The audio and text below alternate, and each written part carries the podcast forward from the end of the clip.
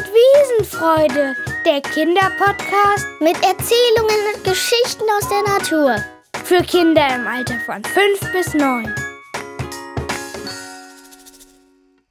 Ihr hört jetzt die Geschichte Die Wiese, Krieg der Welten von Hannah und Felicitas Emilia. Tok, tok, tok, klirr. Was war das? fragte Grace ihre Zwillingsschwester Caitlin. Keine Ahnung. Lass uns nachgucken. Obwohl nein, es ist schon mitten in der Nacht, wir kriegen sonst noch Ärger, antwortete sie auf die Frage ihrer Schwester. Lass uns wenigstens kurz rausgucken, vielleicht ist es etwas Wichtiges.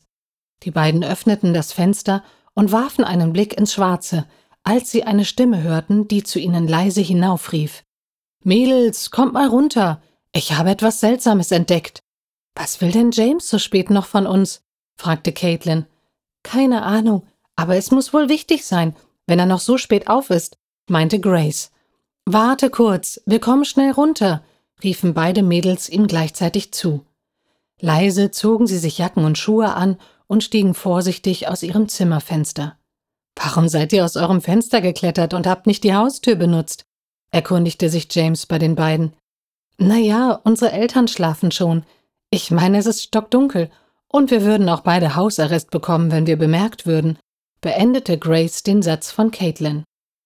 Okay, es ist ja auch egal jetzt. Kommt mal schnell mit. Ich muss euch was zeigen. James zog die beiden Mädchen hinter sich her. Was leuchtet denn da hinten so? fragte Caitlin James verwundert. Ich habe keine Ahnung, aber lasst es uns genauer anschauen. Sie gingen näher ran, um sich den leuchtenden Riss im Boden genauer anzuschauen. Plötzlich wurde der Riss so hell und weiß, dass ihnen auf einmal schwarz vor Augen wurde. Die beiden Mädchen wachten mit Kopfschmerzen auf, fanden sich in einem sterilen Raum wieder und erblickten einen komisch gekleideten Mann, welcher sie beobachtete. Guten Morgen, Ihr seid Grace und Caitlin Shepard, oder nicht? Ja, das sind wir. Aber wo sind wir? Und woher kennst du unseren Namen? Also erst einmal ganz ruhig. Wir wollen euch nichts Böses tun. Ihr seid hier in Sicherheit. Wir haben euch bewusstlos mit eurem Freund auf dem Boden gefunden und hierher gebracht. Nach unseren Informationen seid ihr genauso wie alle anderen hier, nur dass ihr vorher groß wart und geschrumpft seid. Stopp! Wo ist James? fragten die beiden in Sorge um ihren besten Freund. Euer Freund ist bereits draußen und wartet auf euch. Aber lasst mich erst zu Ende erklären. Wir müssen uns beeilen. Die Königin unseres Volkes, Lucy Montrose, liegt im Sterben, und ihr seid die einzigen, die unser Volk retten können, da wir euch im See der Wahrheit gesehen haben. Aber kommt jetzt erstmal mit, den Rest erzähle ich euch auf dem Weg. Sie machten sich schnell fertig und folgten dem etwas älteren Mann auf dem Weg zur Königin auf welchem sie auch auf James trafen und ihn einfach mitnahmen. Nach ein paar Minuten kamen sie in einem wunderschönen Palast an, wo sie hektisch die Treppen hochrannten und dann in einen Raum eintraten, in dem sie die Königin hustend in einem Bett sahen. William, mein Lieber, wie ich sehe, hast du die Auserwählte mitgebracht. Aber warum gibt es zwei von ihr? Die beiden sind Zwillinge. Aber wir haben nicht mehr viel Zeit. Beeilen Sie sich besser antwortete der General auf die Frage der Königin. Kommt her, ich möchte etwas mit euch besprechen. Die beiden Mädchen näherten sich der Königin und hörten nur noch, wie sie flüsterte. Geht und sucht das heilige Zepter von Gwendoline Montrose im Baum des Lebens, welcher jedoch auf dem Land der Brocklems ist. Nach diesen Worten tat die Königin ihren letzten Atemzug und schloss ihre Augen, woraufhin sie sich in goldenen Staub auflöste. Was hat sie gesagt? fragte James neugierig. Wir wissen es nicht, aber General Thorne, wer oder was sind Brocklems? Brocklems wohnen auf der anderen Hälfte der Wiese, welche schon im Auftrag von ihrem König Brocktar zerstört wurde. Deswegen müsst ihr sie aufhalten, damit nicht die ganze Wiese von Parasiten überfallen wird, antwortete der General auf ihre Frage. Und wo genau steht der Baum des Lebens? Der Baum des Lebens steht auf der Seite der Brocklems, welche versuchen, ihn zu finden, doch nur für Leute, die ihn sehen sollen, ist er sichtbar. Doch ihr müsst euch beeilen, denn wenn jemand den Baum des Lebens betritt, ist er für alle anderen auch sichtbar. Gut, aber werden Sie uns begleiten und helfen? Tut mir leid, ihr müsst allein durch. Ich werde mich mit James um die Menschen hier kümmern müssen. Gut, wir werden uns sofort auf den Weg machen, meinten die beiden noch etwas unentschlossen und umarmten James noch einmal, bevor sie in Richtung Tür gingen. Doch bevor sie draußen waren, rief ihnen General Thorne noch nach, sie sollten sich im Nebenzimmer Waffen und Ausrüstung mitnehmen, die Vögel aus dem Stall unten nehmen, um zum Baum zu fliegen und aufpassen, da die Brocklams sehr gefährlich waren. Die beiden befolgten seinen Rat und gingen am Ende mit zwei Bögen und Pfeilen und etwas ähnlichem wie eine Rüstung zu ihren Vögeln. Die beiden Zwillinge stiegen auf ihre Vögel und flogen zum dunklen Land der Brocklams, um das heilige Zepter zu finden. Kurz darauf kamen sie an der Grenze der Wiese an. Sie sahen schon die ersten Brocklams auf ihren Raben in der Luft und erkannten, wie schlimm die Situation war.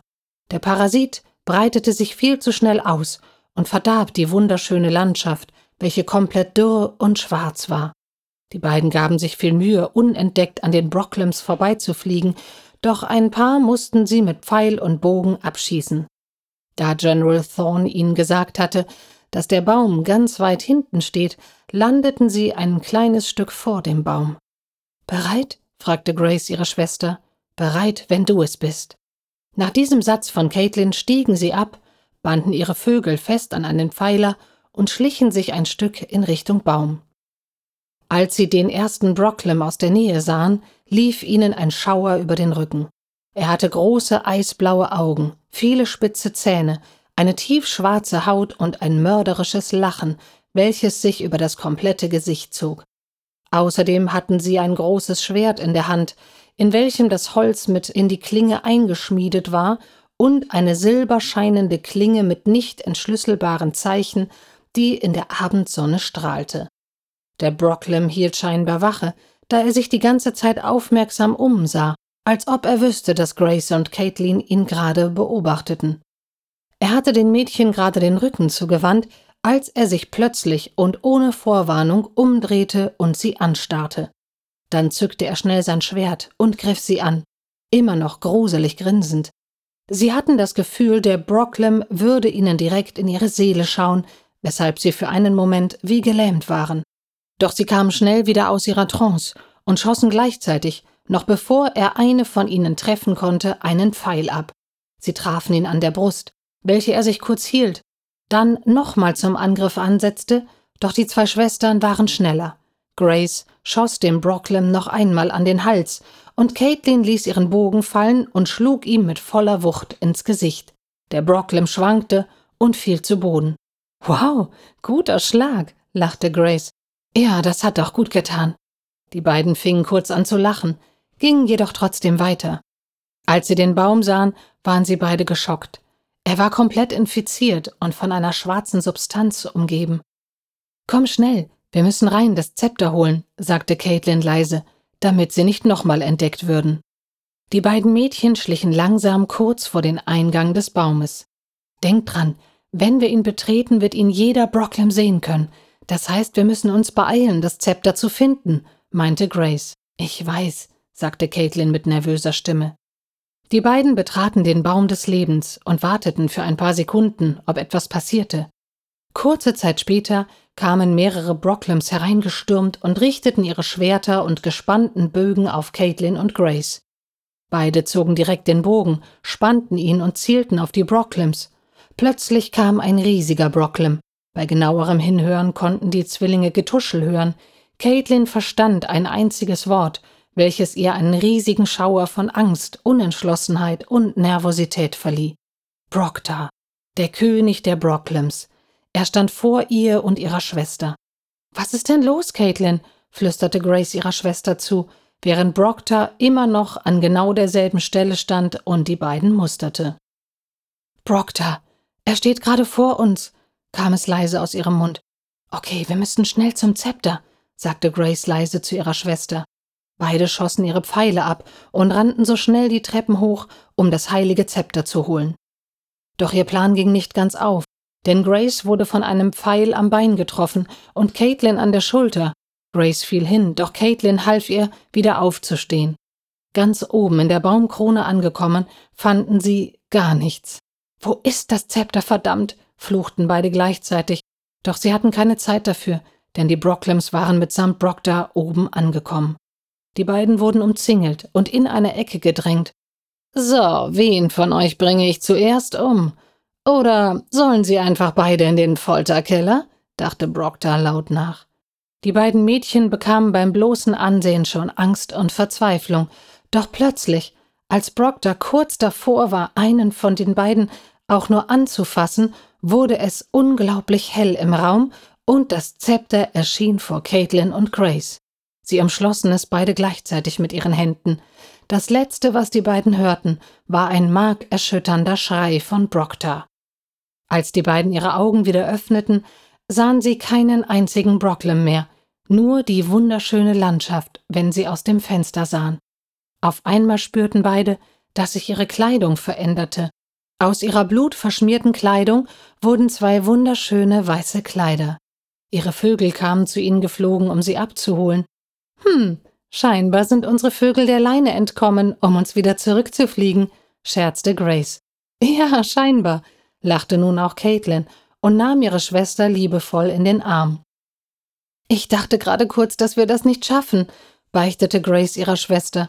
Ach was, wir schaffen alles, meinte Caitlin, jetzt zwar ernst, aber trotzdem liebevoll. Ich hab dich lieb. Ich dich auch. Und jetzt lass uns zurückfliegen. Also flogen die beiden Schwestern wieder zurück zum Palast, welcher wie neu aussah. Er glänzte so wunderschön im Sonnenlicht. Von unten hörten die beiden Geklatsche und Gejubel. Als sie landeten, nahmen sie das Zepter mit und hielten es in der Mitte. Zuerst nahmen sie James in den Arm und danach dankten sie General Thorne. Die Schwestern sollten sich scheinbar auf den Thron begeben. Was? Davon war aber nie die Rede, meinten sie einstimmig. Ich weiß, aber ihr müsst das Amt nun mal weiterführen. Ihr habt uns gerettet, und dafür ist euch das Volk auch unendlich dankbar, meinte der General. Können wir das nicht im Palast besprechen? Die beiden brauchen nämlich noch einen Verband, sonst sind ihre Kleider gleich nicht mehr weiß, sondern rot, meinte James, worauf sich William nur entschuldigte, dass er das nicht vorher gesehen habe, also gingen sie in den Palast. Also, wir haben uns dazu entschieden, nach kurzer Besprechung dieses Amt nicht anzunehmen, sagten die Zwillinge. Nun gut, es wäre natürlich auch schwer, sein komplettes Leben aufzugeben. Wie meinen Sie das? mischte sich nun auch James in das Gespräch ein. Na ja, wenn man ohne Größenwandlerring über 24 Stunden hier ist, dann bleibt man für immer in dieser Welt gefangen, und es wäre, als ob es dich in der normalen Welt nie gegeben hätte meinte William zu ihnen. Gut, wenn das so ist, verlangen wir als Königinnen beide einen Größenwandlerring und krönen James August St. Winterbottom zum neuen König, sagten die beiden stolz. Was? Das würdet ihr für mich machen? fragte James verwirrt. Natürlich, du bist unser bester Freund, und wir kommen dich dann auch besuchen. Außerdem wissen wir, was für ein großes Herz du hast, Du würdest dich mit allen Menschen hier verstehen und ihnen zuhören, wenn sie Probleme haben. Na gut. James August Winterbottom, möchten Sie. Bitte duzt mich, sonst fühle ich mich schon so alt. Gut. Möchtest du das Amt als König annehmen und dem Volk immer zur Seite stehen, wenn es dich braucht? fragte General Thorne wie bei einer Hochzeit, worauf James lachend mit Ja, ich will, antwortete. Die Schwestern bekamen ihren Ring und wuchsen wieder auf normale Größe. Oh, das war mal cool. Aber ich werde James vermissen, meinte Grace. Ich auch. Freut euch schon heute auf die nächste Folge von Waldzauber und Wiesenfreude. Abonniert einfach diesen Podcast, dann seht ihr, wenn eine neue Geschichte für euch online ist. Mehr Informationen zum Schreibwettbewerb des Landesjagdverbandes Schleswig-Holstein könnt ihr, eure Eltern oder Lehrer auf der Homepage www.mitpapier und Bleistift.de finden.